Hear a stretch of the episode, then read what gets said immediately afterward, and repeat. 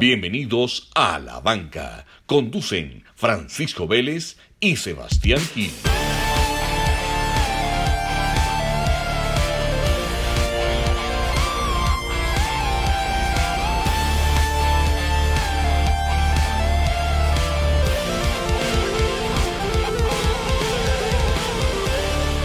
Sebas, ¿cómo vamos? Pacho, muy bien, muy bien. Eh, la situación eh, preocupante, pero bueno, aquí estamos para entretenerlos. Eh, tenemos un episodio memorable con un invitado de lujo. Memorable. Sí, señor. Creo que es el, invitado que más vamos a disfrutar y, pues por mucho tiempo difícil de, difícil de superar, te digo sinceramente. Bueno, empecemos rápidamente. Este episodio, gracias a Zafetti. Eh, todos saben que Zafetti es marca de ropa deportiva, en especial ciclismo. Eh, lo pueden encontrar en, redes, arroba o en la página web. Eh, una marca que se caracteriza incluso mucho con el tema que vamos a hablar hoy con nuestro invitado, por, por ser muy retro, muy vintage. Eh, entonces, gracias a Zafetti, vamos con este episodio. Bueno, Sebas, entonces presentemos a nuestro invitado. Así es, arrancamos. bueno, periodista y columnista inglés, reportero y comentarista en el Tour de Francia desde 2002, máster en literatura, antropología, antropología, historia medieval de la Universidad de Oxford. Sí, señor, políglota, habla francés, alemán, español, inglés, portugués y está estudiando mandarín. Ha trabajado con la BBC, Financial Times y otros diarios de mucho prestigio a nivel mundial. Ojo, ojo a este, fue jefe de prensa del Movistar cuando Nairo ganó el Giro en 2014. Qué locura. Escribió la biografía sobre la muerte de Marco Pantani en 2006, estando en la lista del libro del año en un premio muy conocido en el Reino Unido que es el premio William Hill y escribió, para muchos que lo, tienen en casa, el libro de culto Los Reyes de la Montaña, uno de los mejores libros de ciclismo en el mundo y en especial en Colombia. Y ahora, precisamente, y por eso lo tenemos de invitado, está lanzando su nuevo libro, Colombia es Pasión. Que lo lanzó, y ya vos vas bastante adelante, si no estoy mal, lo lanzó el, el 19, y vos ya vas muy adentro del libro. Eh, este pasado 19. Entonces aquí lo tenemos con, los, con nosotros, sin mucha más introducción, el señor Matt Rendell. Fantástico. muchachos, muchas gracias. No, no, hay, no hay aplausos de 12 mil, pues normalmente en condiciones normales habrían por lo menos 25 mil personas aplaudiendo ahora, ¿no? Pero por el coronavirus somos solamente nosotros. Muchísimas gracias. no, gracias a Mata a ti por hacer parte y por, por aceptar nuestra invitación de estar aquí en el episodio. Es un honor para nosotros. Oh, fantástico.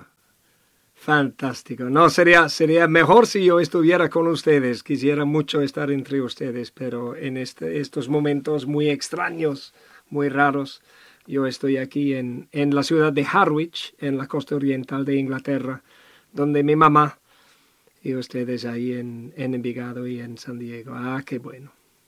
Matt, eh, cuéntanos, yo creo que empecemos, eh, si nos quieres contar un poco de ti, eh, mm.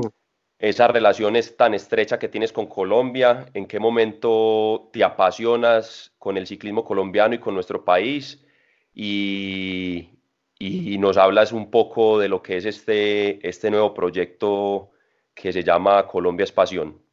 Sí, sí, yo, em, yo de verdad me arrimé un poquito a, lo que es Colombia em, en Londres en los años 1980 em, o 70, finales de los años 70. Yo tocaba el bajo, yo era músico y buscaba un profesor y el profesor que busqué, que encontré, era un colombiano, era, era eh, Chucho Merchan bajista, pues era bastante famoso acá y yo, yo creo que en Colombia también y, son muchos años que no veo a, Chucho y quisiera si fuese posible volver a estar en contacto con él, una persona maravillosa. Y, pero yo casi no me di cuenta de que era colombiano, yo no sabía que era Colombia. Disculpen, es un poquito de, dolor de garganta que tengo, que no creo que sea coronavirus, pero si es coronavirus, entonces tienen un exclusivo, ¿cierto? y, y, luego en los años, eh, luego en, los años 90, eh, yo era trabajando de traductor en el, en, el piso menos uno de Channel 4 de televisión en Londres y recibí una entrevista a Chepe González eh, eh, del Tour de France en 1997 y él estaba hablando de, aparte todo era gracias a Dios, gracias a mi Dios, si Dios quiere, no sé qué, tal y cual, todo espiritual que a mí me fascinó, no es el, el idioma normal del deporte de, de, este lado del, del océano, ¿cierto? Eh, el deporte acá eh, siempre ha sido bastante ateo, para decir. Entonces, cuando uno tiene un latinoamericano que está agradeciendo a Dios y demostrando al mundo su espiritualidad, llama la atención. Y luego, y luego eh, estaba hablando de los pisos térmicos en Colombia y yo no sabía qué eran los pisos térmicos y pasé horas y horas y horas llamando a diferentes amigos latinoamericanos. Nadie sabía explicarme los pisos térmicos y finalmente pensé que, pero ¿qué voy a hacer?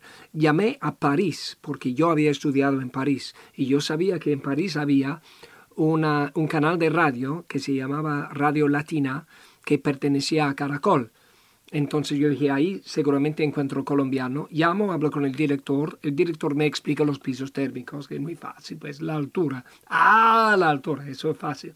Y me dice, oye, pero mire, regálame su dirección y yo le mando música. Y así que cuando gane un colombiano, tienen la música que, que es.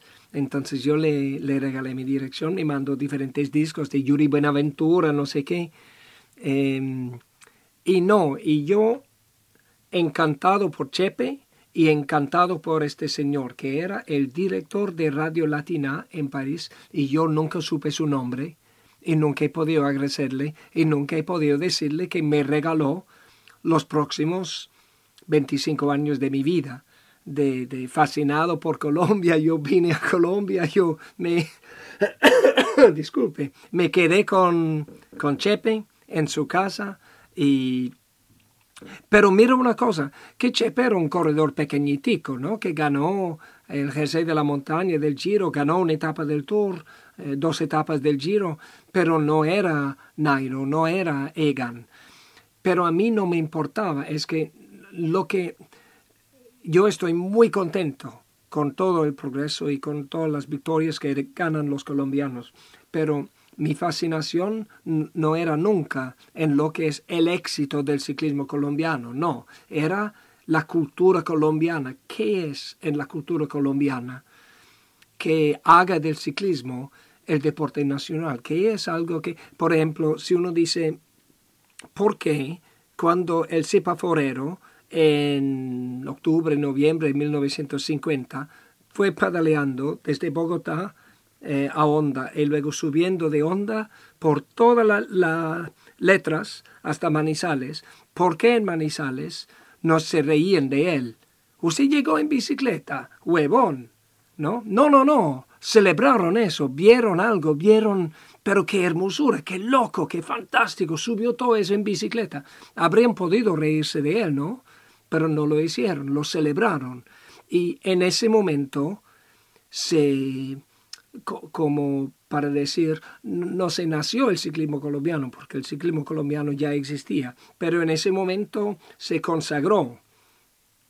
Y luego, pues, con lo que era la primera Colombia, primera vuelta a Colombia, con todo el apoyo, en la primera carrera que tenía todo el apoyo de las instituciones, del gobierno, del país, de Avianca, de, de, todo un grupo industrial. Entonces, pero e, ese momento cuando en vez de reírse de él lo celebraron, dice todo. Entonces uno puede investigar todos los hechos y las fechas y los nombres, pero sin entender esa actitud espiritual hacia el ciclismo, uno no entiende nada. Así que pues eso, ustedes ven que ya yo quise entrar en lo que es la cultura de la cosa, no tanto en lo que las, las fechas y mucho menos el éxito porque yo creo que en 1994 hubo cuatro corredores colombianos profesionales, que eran Chepe, de pronto Buena Hora, de pronto Oliverio em, Rincón y el gato Cárdenas, algo así. algo así.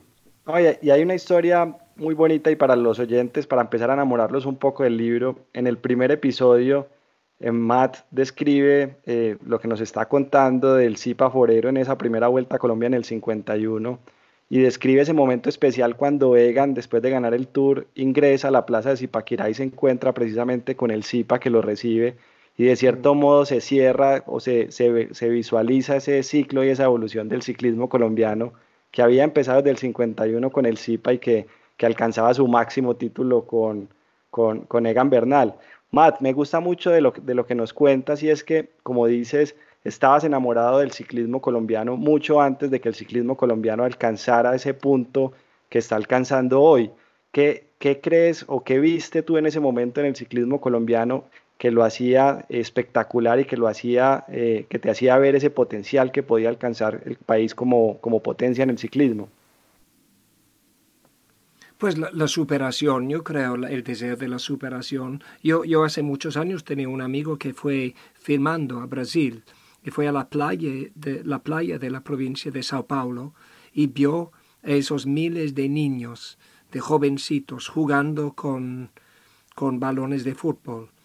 Y me dijo que salieron las lágrimas a los ojos, porque es así la esencia de, de lo que es el fútbol, que con todo lo que es la corrupción, las instituciones, la plata, la, los intereses, la exageración, porque es un, es un juego entre niños, ¿no? No, no es, no sé, la, la, la, cura del cáncer. ¿no? Con toda esa exageración y todo eso, uno ve los niños en la playa jugando con el balón y ve lo que es la esencia de la cosa, su belleza esencial. Y yo algo así lo, lo, vi en una, en una vuelta a, a Oriente yendo a, a Jardín, ¿no? Eh, con, con, eh, con, de pronto, yo creo que en esos tiempos era Alfredo Castro y Marco Tulio y Puerto eh, en el Transmóvil.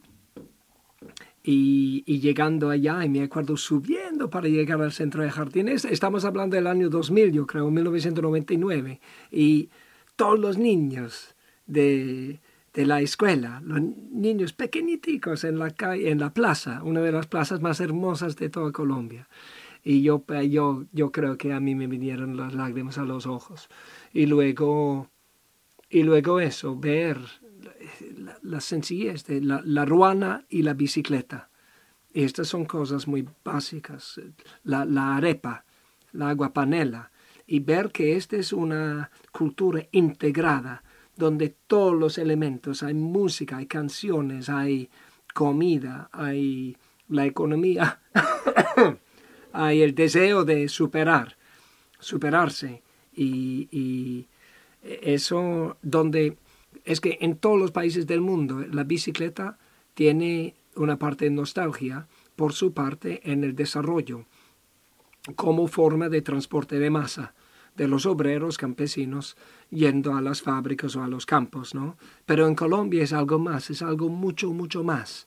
Em, una forma, yo creo, de, cierto, de, el paisaje que hace que desde siempre, hasta en el reporte Carri, en los años 50, principios de los años 50, donde el Banco Mundial hace un análisis de la economía colombiana, y dice fundamentalmente el problema es el paisaje, que para transportar un bien desde la ciudad hasta la costa para exportarlo, eh, cuesta tanto en estas carreteras por esas montañas que el desarrollo es muy complicado. Y el ciclismo desde su primer momento hace de las montañas una, em, un productor de leyendas, un productor de héroes, entonces invierte la, el paisaje, la lógica del paisaje, para que el paisaje no es objeto de rencor y frustración, sino de la creación de héroes y de mitos y leyendas y de celebración nacional. Entonces, algo así, algo así uno ve viendo la primera vez a Colombia. Espectacular, Matt. Me emociona mucho escucharte. Yo, algo que me llama mucho la atención del libro también es, hablas mucho de los valores del campesino en Colombia, o sea, de esos valores del campo que nos, que nos vienes mencionando. Y acá te hago una pregunta y que nos gusta hacer mucho en, en nuestros episodios y es, pues cuando uno vive tanto tiempo en la ciudad es muy fácil no tener presente y no pensar tanto en cómo es esa vida en el campo. ¿Qué mm. crees que, nosotros, eh, qué crees que podemos aprender eh, todos sobre, sobre esos valores del campesino, sobre esos valores del campo? Sí, yo creo que, pues una cosa me acuerdo que me dijo Miguel Ángel López una vez, y también, disculpe, y también Sergio Luis Henao me dijo, es que el campesino desde joven, desde la de 6, 7, 8 años, vive con lo que llaman el dolor de todos los días, ¿no? El, la, la, vaca que te pise el pie o que te golpea, em, e, el machete o el martillo que te golpeas, pero te golpeas un, dedo la mano, o un machete te, te, te cortas, o trabajando recogiendo papas, hay un, un el, el, ¿cómo se dice? El, el rozo de, de la ropa. Y pues uno tiene estos pequeños dolores que el ciudadano no tiene, que, que yo por, por, lo menos de niño no, yo nunca tuve que vivir con un, un grado como grado uno del dolor, ¿no? Pero el campesino aprende a vivir con ese dolor desde y lo acepta como inevitable en la vida desde una edad muy muy tierna.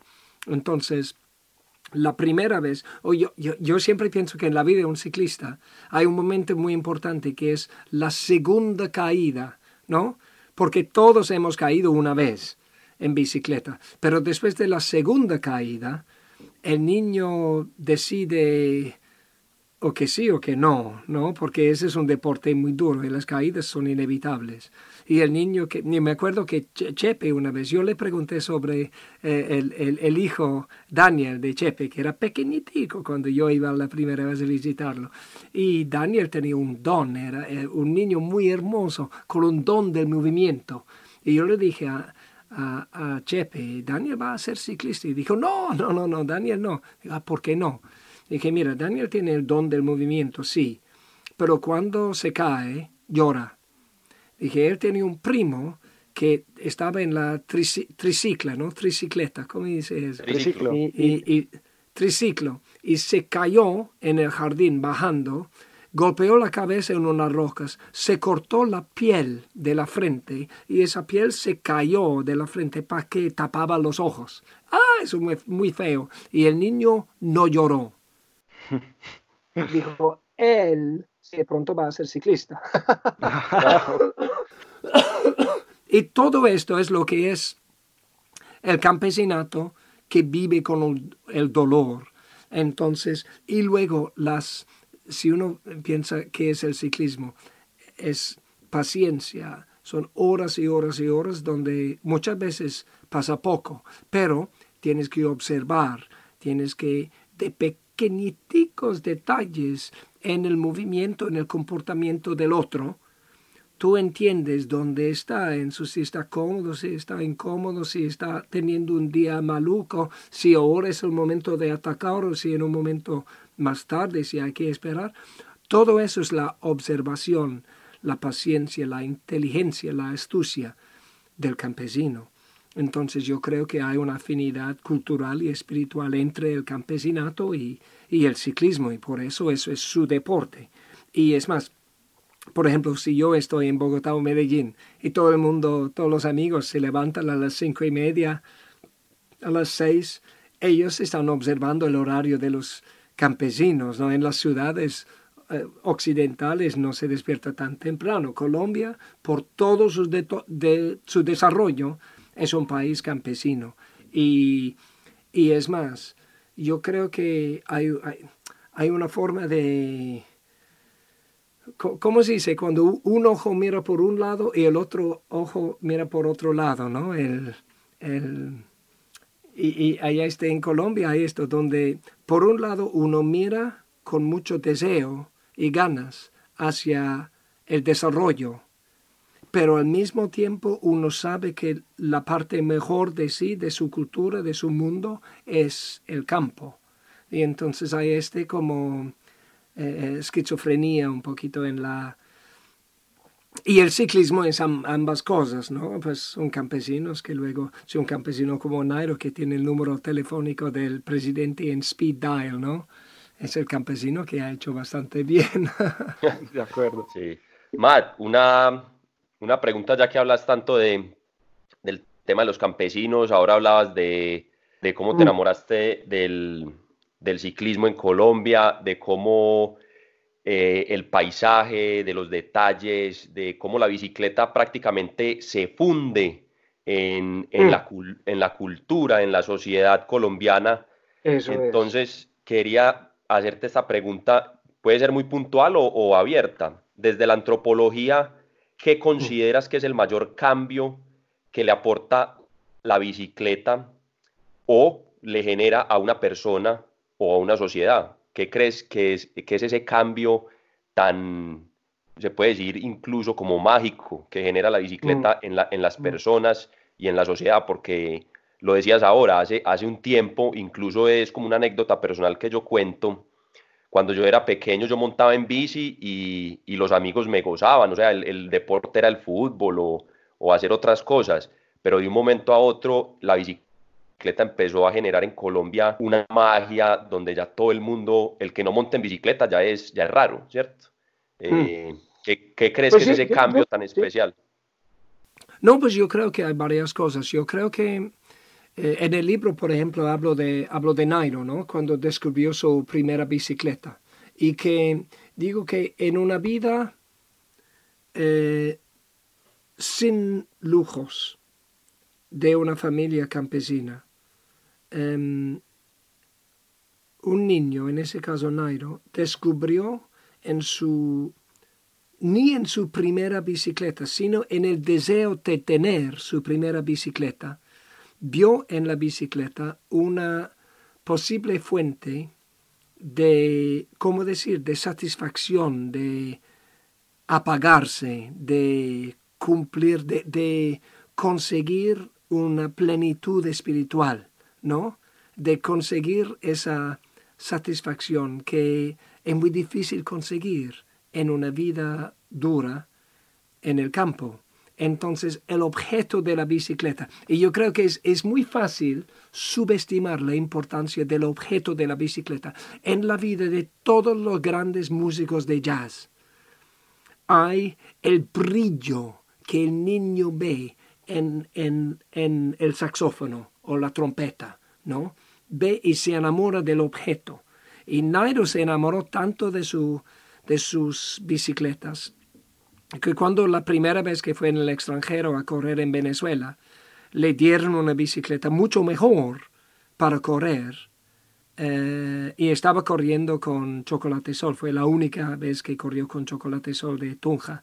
Le dieron una bicicleta mucho mejor, pero Nailo lloró porque quiso usar su bicicleta, porque para él, para el niño, su bicicleta es un ser vivo, y, dicen, hacen estudios también de músicos y en la, cuando hacen el scan cerebral del músico, él trata su instrumento como una parte de su cuerpo, como un ser vivo. Y entonces yo creo que una cosa es que el, corredor, eh, ya muy joven, tiene una identificación emocional muy grande con la bicicleta, que yo también quería mi bicicleta, pero no tanto, ¿no? Pero el, el, joven corredor se enamora totalmente de su bicicleta. Y lógicamente si es de una familia o de una cultura donde el consumismo es una cosa bastante ajena, eh, no tiene muchos objetos de que enamorarse. Así que pues la identificación es, es mucho más fuerte. Esa es una cosa. Y luego, em, claramente que eh, eh, la bicicleta abre un mundo. Uno, uno ve, pues como todos nosotros ahora, estamos en cuarentena, ¿no? Estamos encerrados en cuatro, en cuatro paredes. Pero, y, y, uno imagina la primera vez que uno tiene la bicicleta y puede ir más allá de la cuadra, más allá del barrio, más allá del pueblo uno puede explorar, uno domina el mundo y uno comienza precisamente a dibujar líneas invisibles sobre el paisaje y a dibujar otra, em, otra comunidad de la imaginación. Y al final eso es lo que es el ciclismo colombiano, es la construcción de la nación por esta red de líneas del pelotón de los niños corredores que van explorando su comunidad, explorando el territorio, porque el ciclismo es el único deporte territorial. Y por, por todas las partes que van son como cometas que dejan detrás de ellos una, una cola. Y eso es la bicicleta. Entonces es un creador de un territorio y eh, de una comunidad de la imaginación. Alarga el mundo. Y si uno piensa que la, globalización llegó acá eh, en, el siglo XVI con una flota de carabelos españoles, ¿no?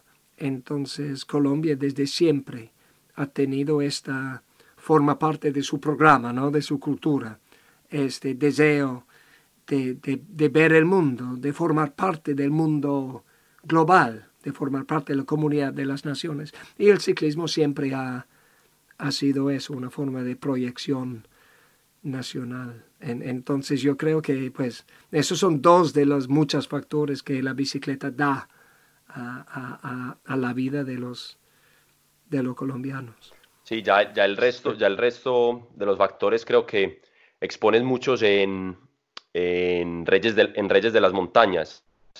Matt, sobre este libro, mm. Eh, mm. sobre este libro pasado, antes de que pasemos al, al nuevo. Eh, no sé si sabes pues que acá ese libro es, es de culto, o sea, es un libro que todo mundo compró, eh, no se consigue en las librerías, mm. está agotado. Mm.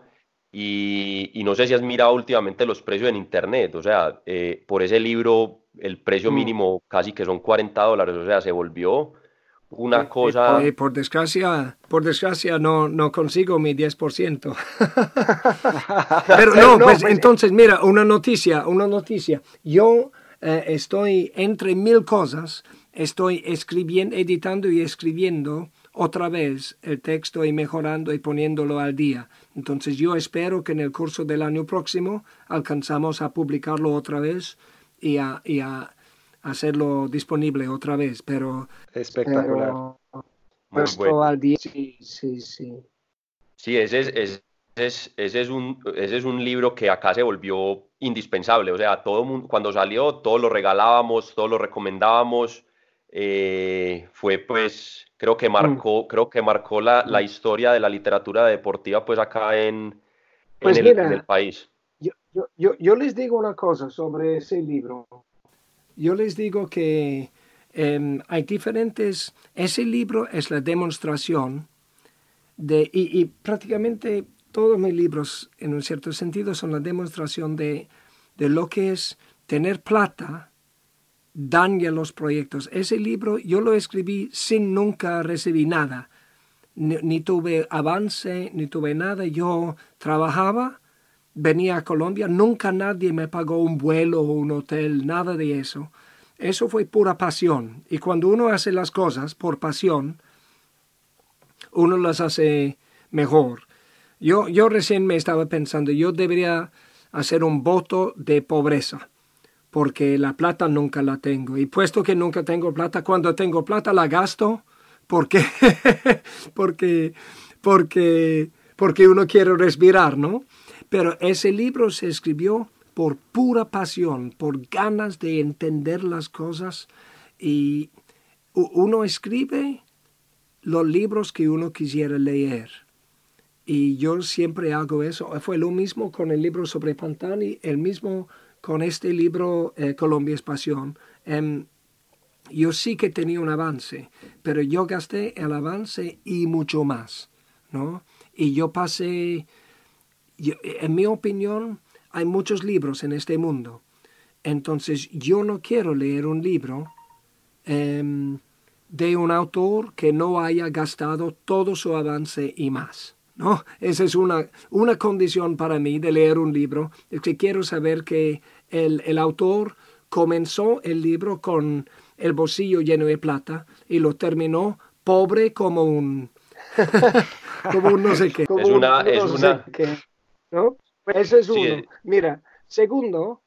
Yo no quiero leer un libro escrito por una persona que no vive de eso, que no, que no tiene un compromiso de un cuarto de siglo en el tema, ¿no?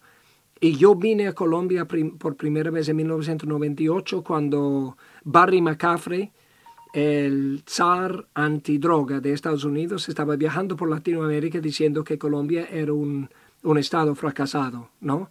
Y uno ve dónde está Colombia ahora, pues pues ahora estamos todos fracasados por el coronavirus. Pero, pero entonces em, yo y desde ese tiempo estoy, tengo un compromiso con el ciclismo colombiano y como, como decir, para proyectar todo lo bueno de Colombia, para explicar la cultura colombiana, para hacer entender que Colombia no es Pablo Escobar, que Pablo Escobar ya se murió, esa es otra cosa. Es que me acuerdo haciendo el libro, Sebastián Henao me explicó que cuando fue para correr con Sky, los muchachos que le preguntaban sobre sabían que él era de pues de Río Negro, de, prácticamente de Medellín, entonces le hacían preguntas sobre Pablo Escobar y dijo, mira, Pablo Escobar se murió en 1993, yo nací en 1993, yo no sabía nada de él. Entonces él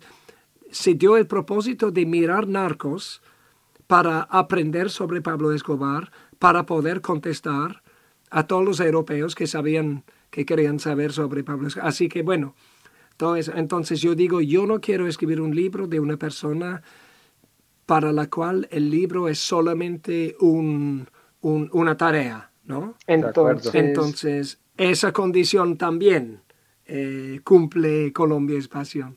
Entonces, bueno, son, son varias las cosas, pero es, es, cierto que si Reyes de las Montañas es un libro eh, que se aprecia mucho en Colombia y yo estoy muy agradecido y les digo que es la prueba de que cuando tienes un proyecto, cuando tienes un, una obsesión, lo tienes que seguir con todo el amor y toda la pasión. Y si nadie te va a pagar plata por eso, hermano, eso no importa. Dele, hágalo, porque ese es la, la gente te va a apreciar y lo que vas a producir va a ser mucho mejor. Una persona que es cómoda no puede ser escritor, periodista, artista. Debe ese, ese pues, ansiedad de, de, de hacer la cosa bien importa mucho más de la ansiedad de tener plata en el bolsillo. Gracias. Pero si quieren mandarme plata, yo estoy aquí. Yo les doy mi dirección. Matt, espectacular lo que nos dices. Y de verdad que gracias porque yo sí creo que los Reyes de la Montaña y Colombia Espación dejan el ciclismo colombiano muy en alto. Y, y, en ese sentido te quería preguntar, yo sé que has estado en algunos Tour Colombia, nosotros acá en, en, en, este podcast hablamos mucho que Estados Unidos cuando coge un deporte es muy bueno convirtiéndolo en una máquina de hacer dinero, en, en sacar show adelante y volverlo potencia a nivel mundial. ¿Qué crees que a Colombia le hace falta en términos de mercadeo para seguir subiendo el nivel? O sea, ¿cómo crees que pudiéramos potenciar más nuestro ciclismo a nivel mundial? Ah, pues muchas cosas. Lo que pasa es que el Tour Colombia es un evento que se hace más para los colombianos que para el mundo. Y eso está bien, eso es justo, eso es muy bueno que pueden ver a, a Egan y a Nairo y a, y a el Monster y todos corriendo en su casa, ¿no? Pero lo que pasa es que el Tour Colombia pasa desapercibido en, en, el mundo afuera. Esa es una palabra, desapercibido. Eh, no, lo, no lo ven, no, no están conscientes de, de, de, él. ¿no? Desapercibido. desapercibido, eso es. y entonces em, se puede hacer mucho para convertirlo en una proyección de Colombia. Entonces lo que hace, hace tiempo, hace tres años, yo, yo sugerí es que eh, antes del tour, ¿por qué no se hace una, un show con, de televisión eh, con los corredores que están, que pueden Alaphilippe, Froome, Sagan, todas estas bestias, ¿no? Bob Jungels, em, todas estas bestias. Y uno pone una mesa frente a ellos en la tarima, un quiz show de televisión, ¿no? Y uno pone una, en una tarima y frente a ellos una mesita y en la mesa tú metes, por ejemplo, cinco tazas de café, cinco eh, eh, eh, tarras de café. Y uno de estas tarras contiene un café que, que vale un superprecio. Y ellos tienen que decidir cuál es el super café, ¿no? Y uno mete cuatro o cinco esmeraldas. Y uno dice, mira, estas son las esmeraldas. Como ustedes de pronto no saben, Colombia produce las esmeraldas más celebradas del mundo. Una de estas esmeraldas vale un millón de dólares. Las demás valen un poquito menos, ¿no? Como, como mil dólares, pero uno vale un millón. ¿Y cuál es? Y entonces uno ve, eh, y, y, Sagan habla con Froome, y Alaphilippe habla con Jungels, y se ríen y todo, y miran, y fingen robarlo y toda esa cosa, ¿no? Y luego al final escogen uno, y uno dice, bueno, eh, la esmeralda que han escogido es muy hermoso, pero eh, e, e, el otro, el más pequeñito, pequeñitico, es el que vale un millón. ¿Por qué? Porque este es lo que llaman la gota de aceite que viene de tal lugar que no sé qué. No, y eso, ah, bueno. Y luego uno pone, para decir, uno dice, mira, el 37% de las orquídeas del mundo crecen únicamente en Colombia. Y aquí tenemos cuatro o cinco orquídeas y uno de ellas demuestra una propiedad que llaman la pseudocopulación, que es cuando la abeja cree que su pareja va y copula con, con la flor y luego sale y va a, fertilizar otras flores. Y otro de estos se llama la orquídea Drácula porque tiene un patrón que parece Drácula, un vampiro, ¿no? Bueno, y es, ah, bueno, bueno. Y así, y con con colibríes, ¿no? Que el 180 de los 380 eh, especies de colibrí están en Colombia. Entonces este es no sé qué. Y así van, el público va aprendiendo quién es Froome, quién es Peter Sagan, quién es Bob Jungels, ¿no? Y el resto del mundo va aprendiendo cosas que nunca sabía sobre Colombia. Entonces yo veo ahí, hay enormes posibilidades para proyectar Colombia por el ciclismo. Pero, y digo otra cosa, yo digo, yo siempre a veces me, quedo frustrado por la, la, falta de ambición del ciclismo colombiano, porque mira cómo Cuba durante generaciones ha mandado en todo el mundo médicos y enfermeras, ¿no? Y que Cuba es el, la, ha sido la capital de la medicina del mundo en desarrollo. ¿Y por qué Colombia no es la capital del mundo en desarrollo del ciclismo? Pues la respuesta es el dopaje.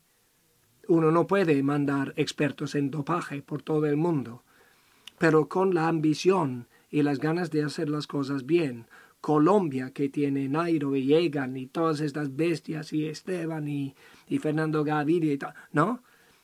Colombia debería liderar el mundo en desarrollo del ciclismo, debería estar mandando entrenadores, preparadores físicos, deportólogos, psicólogos a todo el mundo, a Indonesia, a Malasia, a, a, a África, ¿no? Y Colombia debería, y qué forma más hermosa de proyección, una Colombia generosa, deportiva, experta, liderando el mundo en su deporte nacional. Eso es lo que puede hacer Colombia, pero hace falta, no, el ciclismo no debe ser una vaca lechera para una rosca pequeña de oficiales que controlan una institución, sino que debe ser pensado como una forma de proyección y de pertenecer al mundo y de liderar una gran parte del mundo, que es el mundo en desarrollo. Esas son las visiones que tengo yo del ciclismo colombiano. De acuerdo, espectacular, Matt. Demasiado, demasiado increíble esa, esa mm. respuesta. como, como dijiste ahorita, se le salen a uno las, las lágrimas de, de oírte hablar, literalmente. Ah. Eh, Matt, una, una, pregunta que yo creo que, que todos los colombianos eh, mm. se, se, esperan, porque no sé, pues, si, si, sabes, aquí internamente, desde que aparece Nairo y Rigo, eh, por su forma de ser tan diferente en cámaras, y yo sé que tú conoces muy bien a Nairo, Aquí, internamente, aquí internamente se formó una rivalidad. Todo el mundo empezó, no, yo soy hincha, a mí me gusta más Nairo, a mí me gusta más Rigo. Eh, quiero que le cuentes a la gente y acabemos con esta, con esta, entre mm. comillas, rivalidad que se formó, porque la gente, la gente eh, juzga mucho a Nairo porque muchas veces no sonríe, porque es más tímido, es más callado, pero yo sé que tú sabes que eso es totalmente falso. Entonces, eh, acabemos con esta disputa de una vez y, cuéntale a la gente eh, quién es el verdadero Nairo.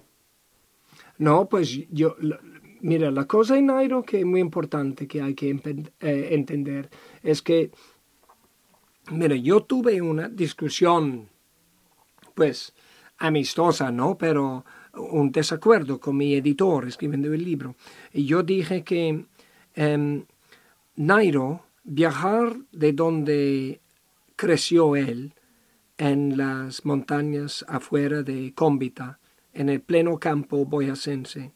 Para él, llegar al podio del Tour de Francia en París, en el Champs-Élysées, era igualmente un, un paso gigante para el hombre, igual de grande como los Estados Unidos mandaron un astronauta o un hombre a la luna. ¿no?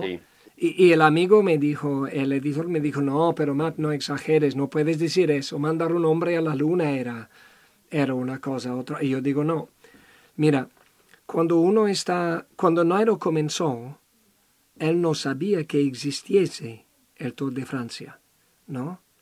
Nairo, mientras que el hombre siempre ha visto la luna, uno cuando sale para la luna uno sabe que hay una luna allá, que uno quiere ir ahí.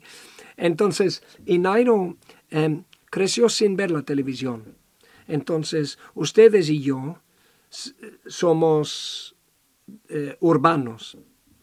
Crecimos. El lenguaje de cuerpo que tenemos es un lenguaje de cuerpo que en gran parte, las expresiones de la cara, que en gran parte deriven del mundo del cine y de la televisión, de cómo es el actor que es consciente que hay una telecámara allá, no mira la telecámara, pero se proyecta hacia el mundo al otro lado del telecámara, por la lente del telecámara. Entonces tiene una forma de comportarse que nosotros aprendimos. Entonces, disculpe, nosotros somos los hijos de la televisión. Nairo no. Entonces, él no tiene ese lenguaje del cuerpo. Él a veces ahora ahora está mucho más fluido ¿no? en la corriente, en, la, en el lenguaje de los medios de comunicación. ¿Por qué? Porque los medios de comunicación quieren, siempre quieren algo Nairo, así que él ha aprendido con su inteligencia eh, a, a, operar en ese mundo en una forma mucho más natural de antes. Pero e, eso es una cosa que hay que considerar. Otra cosa que hay que considerar en el caso de Nairo, ese, ustedes conocen la historia del, del, ¿cómo se llama? Del, del, nuevo traje del emperador, ¿no? Lo que el emperador está desnudo, pero nadie lo dice. Y dice, ah, qué traje más bueno tiene usted. Hasta que un niño dice, no, pero el emperador está desnudo. Y hasta ese momento nadie osa decirlo. Lo que nadie ve, pero lo que está perfectamente evidente es que lógicamente Nairo está totalmente consciente del hecho de que él es el corredor de la piel más tostadita, más oscura de la historia a estar en el podio del Giro, Tour o Vuelta, ¿no? Sí. Y entonces, Nairo es un, un, un chico eh, de una eh, cultura, una tradición eh, muisca, es un post indígena, de donde creció, creció debajo del lago de Iguaque, que es donde Bachué, la primera mujer, salió del lago, de la laguna, para poblar el mundo. Entonces Nairo creció de su casa, tú vas arriba, miras arriba y ves las montañas de Iguaque. Entonces él creció justo al lado del centro del universo, ¿no? Para la, la gente muesca. Y la parte muesca de Nairo es, él es muy orgulloso de su identidad muesca y también de su identidad colombiana, ¿cierto? Entonces, em, él, su relación con el mundo urbano, con el mundo, para decir en palabras eh, muy, muy generales, con el mundo blanco, ¿no? El mundo de los abogados, de los políticos, el mundo de los ricos, el mundo de la gente que desde 500 años tiene oprimido, tiene eh, eh, eh, control de los campesinos del altiplano, ¿no? que ha tenido por controlando el precio de la papa, ha tenido a los campesinos, a la gente de Nairo en su lugar, lejos del centro, lejos de la potencia. Pues todo eso eh, plasma, forma la, identidad y las relaciones con, con los demás. Y con ese organismo fenomenal que tiene Nairo, ese talento físico que es casi único, ¿no? Él ha logrado superar todo eso y es más, del mundo de, ¿cómo decir?, de, de la blancura, de la, como, eh, eh, como dice la equivalente europea de africanía, ¿no? de la europea, ¿no? de, de, ese mundo. Él ha alcanzado a ganar muy bien, ¿no? y a hacer muy bien, y a ganar prestigio, y, y ahora le está yendo súper bien en Francia. Y los franceses parece lo adoran, el equipo lo adora, y tal y cual. Pero todo eso es de las interacciones con y, y en el libro yo, yo hablo en el libro de, de la, ¿cómo se llama? De la, la poesía, las rimas que usan los campesinos para hablar. Y Nairo me dijo una vez, las coplas. Y Nairo me dijo una vez, yo le, dije, yo le pregunté, Nairo, ¿tú de, de niño hablabas en coplas? Y él dijo, sí, señor. Ah, qué bien. Yo le dije, Nairo, ¿tú te acuerdas alguna copla que yo puedo escribir? Y él dijo, no, no, no. No, me, le dije, usted hablaba en coplas. Me dijo, sí. Y yo a veces, yo a veces, a mí me gustaba componer poesías de esas y, a veces lo hago todavía. Yo digo, ah, este nos dice mucho sobre la vida interior de Nairo Quintana. Le dije, Nairo, ¿me, me alcanzas a recordar alguna copla? Y yo lo escribo. Y él dijo, no, no, no. Y le pregunté a Alfredo, su hermano mayor. Y dijo, no, no, no, ahora no. Y yo digo, y, después pensé, ay, insensible, idiota, a mí, ¿no? Porque yo soy urbano y vivo, mi cultura es esa cultura, es nuestra cultura de la, del exhibicionismo urbano. El, la cultura de Twitter y de, de Instagram y de vestirse bien y de, y de ¿no? Mientras que la cultura en Nairo es de otra cultura. Y entonces yo estaba preguntando, yo estaba pidiendo que Nairo se exhibiera con sus coplas, exhibiera su cultura al mundo, mientras que esta es la cultura de la cual deriva su identidad. Y eso no va a traicionar su, cultura haciendo esa, esa bobada, esa huevonada. Entonces, ah, uno va, entonces, entonces hasta la relación entre la escritura y el periodismo, escribir el tipo de libro que escribo yo y la cultura de Nairo, es una relación complicada. Entonces en el libro también hablo de eso.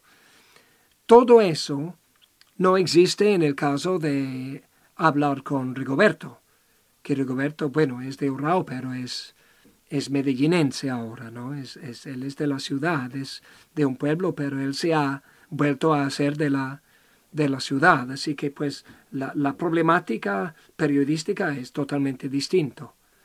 ¿Me ve? Entonces, Sí, rival, pues sí, una rivalidad porque los dos quieren ganar el Tour de Francia, los dos quieren ocupar el mismo cupo en el podio, entonces hay una rivalidad, pero estamos hablando de dos cosas, de dos órdenes de realidad, de dos partes, partículas del universo que son totalmente distintos, totalmente distintos y hay que, hay que respetar cada uno pues en, en, su, en su forma muy, muy distinta. Así que eso, eso, así veo las cosas yo. De acuerdo, y es espectacular esa, esa descripción que haces y esa explicación. increíble. Porque, porque te vas al fondo y eso, eso nos encanta. Matt, quería hacerte una pregunta, quizás una pregunta más personal. Tú en el libro cuentas una historia eh, que también es muy bonita y es la historia de Darwin Atapuma, que para competir en la Vuelta del Porvenir del 2004 debió vender su única vaca, la vaca que era su sustento de vida. Eh, yo te quisiera preguntar, eh, ¿cuál ha sido ese mayor sacrificio que has hecho tú en tu vida? O sea, yo creo que cuando uno lee ese pasaje, inmediatamente la reflexión que uno hace es, bueno, y, ese ejemplo, esa, ese ejemplo de historia que, que estáis leyendo de Atapuma, pues uno también se, se, hace esa pregunta, o sea, ¿cuál ha sido el mayor sacrificio que has hecho en tu vida para, para todo eso que has alcanzado tan bonito en, en el ah. periodismo y en, y en la escritura?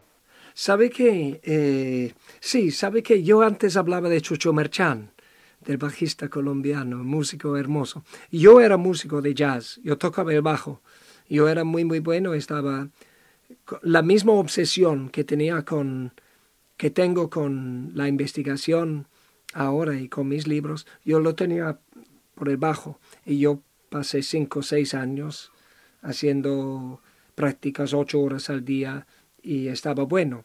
Pero lo que pasa es que como un ciclista, yo, eso desgastó el cuerpo y yo tenía un tendinitas tan malo que tuve que renunciar ocho meses y tuve varias, varios tratamientos, el ultrasonido, disculpe, y tuve que renunciar a la música. Y eso era la música una cosa hermosa y uno es muy parecido al deporte y al arte, que uno se dedica toda la vida a eso. Y uno vive como dicen que un, ciclista debe vivir como un monje. Y pues, pues lo mismo vivía yo como músico, que yo estaba en, en mi habitación, en mi alcoba, en cuarentena, con mi bajo, tocando ocho horas al día, ejercicios, y luego escuchando música, transcribiendo y todo y aprendiendo, aprendiendo. Y la música es, es una droga, uno vive de eso en un estado extático, eufórico. Y entonces yo renuncié a la música porque tenía este problema físico que era muy grave. Y tuve que aprender a hacer otra cosa. Entonces yo regalé mi bajo, regalé mi música, toda la música, renuncié a todo. Y durante, yo creo, 25 años, escuché muy poca música, porque era como un, un, un, ex adicto a la heroína, ¿no? que uno, uno no, no yo, yo soy un, un, carácter obsesivo, obsesivo y no alcanzo a hacer las cosas pues un poquito acá, un poquito allá, con medida, no, yo soy todo y nada. Así que no, eso es, yo vivo un poquito con eso, con, con lo de haber sido músico y haber tenido que renunciar a la música. Y yo creo que me da algo en común con los ciclistas también porque era una obsesión y era todo para mí, era todo, todo, todo. Y luego, cuando, cuando renuncias, es muy difícil, es muy difícil. Así que no, eso es mi, eso es mi historia personal. Super muy bien, muy, muy bien, Matt. Increíble esa, esa historia y esa, y esa analogía. Demasiado, demasiado bonita la, la, historia de la música.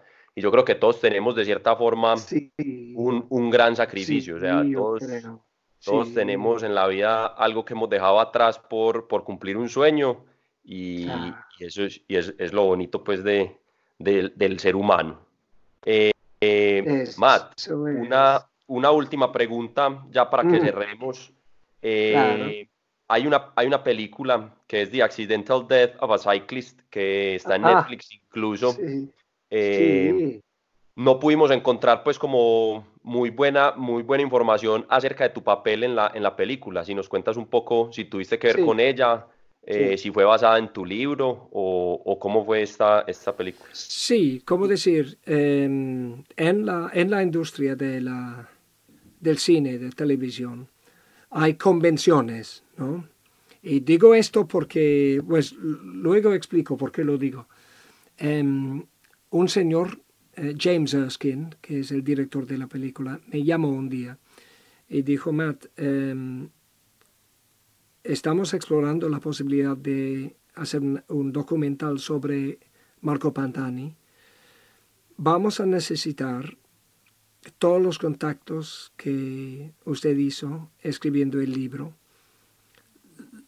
su investigación, su experiencia, su sabiduría para hacer la película. Entonces quisiéramos comprar los derechos a su libro y ellos compraron los derechos a mi libro y yo fui como consulente y me entrevistaron y yo les di consejos, pero entonces no es la película de mi libro. Y en un particular, em, la película quiere abrir la puerta a alguna corrupción que abre la puerta de que en Madonna di Campiglio, cuando Pantani tenía mm, hematócrita muy alta, eh, ellos quieren dejar abierta la puerta a algún tipo de manipulación. Y en lo que era la muerte de Pantani, quieren abrir la puerta a la posibilidad de que lo asesinaron. Bueno, en Madonna di Campiglio, eh, Marco resultó positivo porque era positivo, es decir, no positivo, sino que tenía la hematócrita alto porque era dopado.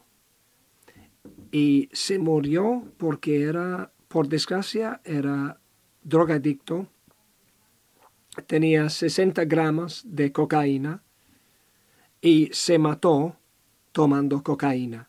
Es que si tú das un cocainómeno 60 gramos de cocaína, y él las toma, se muere. Y eso es lo que pasó a, Marco. Nada más. Nadie mató a Marco Pantani.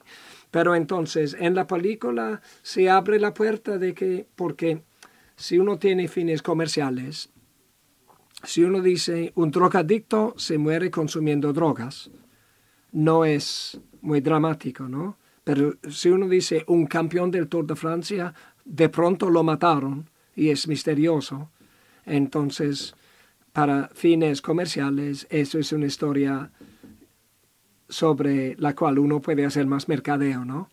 Entonces sí, no es la película de mi libro, pero sí es... Em, eh, compraron los derechos del libro y yo colaboré con mis contactos, con toda la investigación que había tenido, que había hecho, y les ayudé con la película.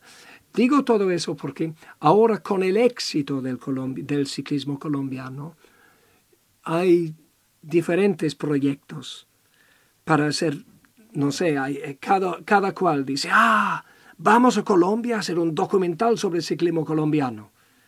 Y yo digo, bueno, muy bueno, muy bueno, pero calma, calma, calma. ¿Habla español usted?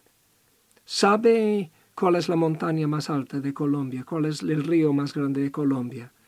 ¿Sabe cuál es la cocina típica de cada región? ¿Sabe cómo es el paisaje de Nariño, el paisaje de, del Chocó? Eh, ¿Sabe algo de la música? No. Entonces, ¿cómo osa bajar del avión sin saber nada de Colombia y querer hacer el documental sobre Colombia, ¿no? Y entonces eso es lo que digo, lo normal, la convención lo justo es que, pues, es que, por ejemplo, me llamen, ¿no? y compren los derechos de mi libro y hagamos una película que es... Ah, bueno, yo sé que hay diferentes que están haciendo documentales en Colombia. Yo sé que muchos están usando mi trabajo porque soy el único europeo que escribe sobre Colombia. Todavía nadie me ha llamado y espero que me llamen porque, porque hay trabajo muy hermoso, muy hermoso que hacer. Y, y son 25 años que, que escribo y que, que amo Colombia, que tengo esta parte colombiana de mi alma y quisiera colaborar con eso. Es más, les, les revelo que em, yo sé que a veces el gobierno colombiano em, otorga la nacionalidad a personas, a veces a personas, profesores extranjeros que ayuden para mejorar la, la, imagen de Colombia en el mundo, en el exterior, o que han demostrado una, un interés y un, amor hacia Colombia durante muchos años.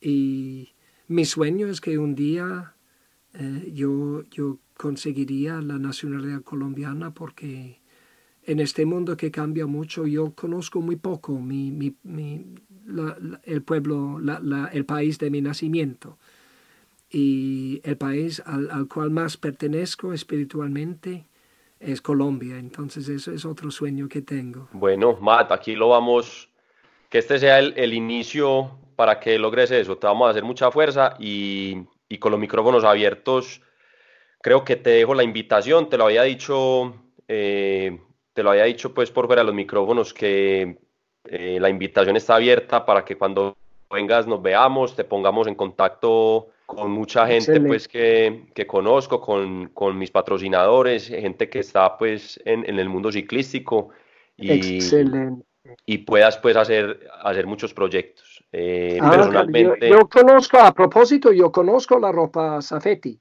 ah, yo usaba. Sí, sí, ah, espectacular. Aquí, aquí en el, el, club de Finchley Road de Londres, que en el pasado era el club de Bradley Wiggins, un amigo, Edgar Medellín, importaba de Safety y hacía una ropa muy hermosa. Así que yo muchas veces aquí en Inglaterra tienen un, un, un ciclista un ciclista huevón muy malo, gordito y lento, pero con mucho cariño, que usa también ropa Safety.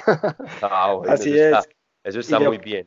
Y yo creo que para todos los que nos escuchan, eh, pues si les queda alguna duda de comprar el nuevo libro Colombo es Pasión, no les debería quedar ninguna después de, de esta muy buena conversación. O sea, lo que conoce Matt de Colombia y del ciclismo colombiano, yo diría que es de las personas que más, que más sabe en el mundo y, la forma como lo transmite en el libro es sencillamente espectacular. Sí, aquí, se, eh, juntan, aquí se juntan dos cosas, Pacho, qué pena interrumpirte. El que le guste el ciclismo y el que le haya dado pereza eh, leer sobre historia, sobre política, sobre economía, sobre tradiciones y cultura colombiana, es la oportunidad para que mezcle las dos cosas y aprenda de las dos, de ciclismo y de Colombia. Entonces, los libros de Matt, en especial Colombia es Pasión, eh, ya está disponible. Eh, muy pronto estarán las librerías acá en Colombia, que ya he averiguado, y en línea ya está, para que lo, lo pueden encontrar. Matt, te agradecemos mucho tu tiempo. Creo que ha sido una conversación espectacular. Muchas gracias. muchas gracias a ustedes. Mucha suerte, pues. Hasta luego. Bueno, Sebas, invitado de lujo el que acabamos de tener, ¿o qué? Pacho, creo que la vara quedó muy alta. Quedó muy alta. Solo vamos a seguir recibiendo estrellas y nada más. Yo te digo que. Acabaron los invitados de pacotilla. no, pero, pero mira lo bacano de Matt, que es, que es algo que hablamos mucho en, en, en, estos episodios, y es que él llega al porqué de las cosas. O sea, le da un nivel de profundidad que Hermano, te una, una cosa con respecto a eso. Durante la hora de la entrevista me sentí mal, hermano. Me sentí mal, mal. O sea, este man, un inglés de un, pueblo en la mitad de la nada y sabe más ese man de Colombia que toda la gente que yo conozco y que probablemente vamos a conocer. O sea, Increíble, increíble cuando algo se te mete en las venas, lo que llegas a hacer. Y este man se le metió Colombia en las venas y el ciclismo y dijo a muerte con eso. Y bueno, ojalá Iván Duque oiga el podcast y lee la nacionalidad de este man, hermano, porque la, la, tiene, la tienen los de la FARC. Uy, uy, me calenté. Ahora no, ahora no la va a tener este, man que hace quedar bien al país y lo lleva haciendo durante 25 años. Hey, Duquesiñi, todos queremos la nacionalidad de Matt. Vamos a crear un hashtag. Ahí vamos, a, ahí vamos a crear el hashtag nacionalidad Matt Rendell. ¿Para cuándo? Así es. Bueno, Sebas, y para que vayamos cerrando, entonces nos pueden escuchar en Spotify, en iTunes, en YouTube, en SoundCloud y estamos estrenando plataforma. sí, señor, estamos estrenando plataforma porque muchos eh, no tenían Spotify y decían, bueno, ¿y Deezer para cuándo? Deezer para cuándo llegó. Entonces estamos en Deezer. En todas las plataformas nos buscan muy sencillo, en la banca, en la banca, y ahí les aparece nuestra imagencita, que es una banca, y, ahí estamos, y ahí estamos. La página www.enlabanca.com, ahí pueden leer sobre nosotros, sobre lo que se viene, ahí están los podcasts. Y, nuestro Instagram, arroba en la banca podcast, para que decir, los quieran, nos quieran seguir también en redes sociales. Sí, señor. Y, bueno, Sebas. sigan en cuarentena, sigan en casa, que el trabajo en otro es entretenerlos. Un abrazo pues, chao, chao. Chao, bien.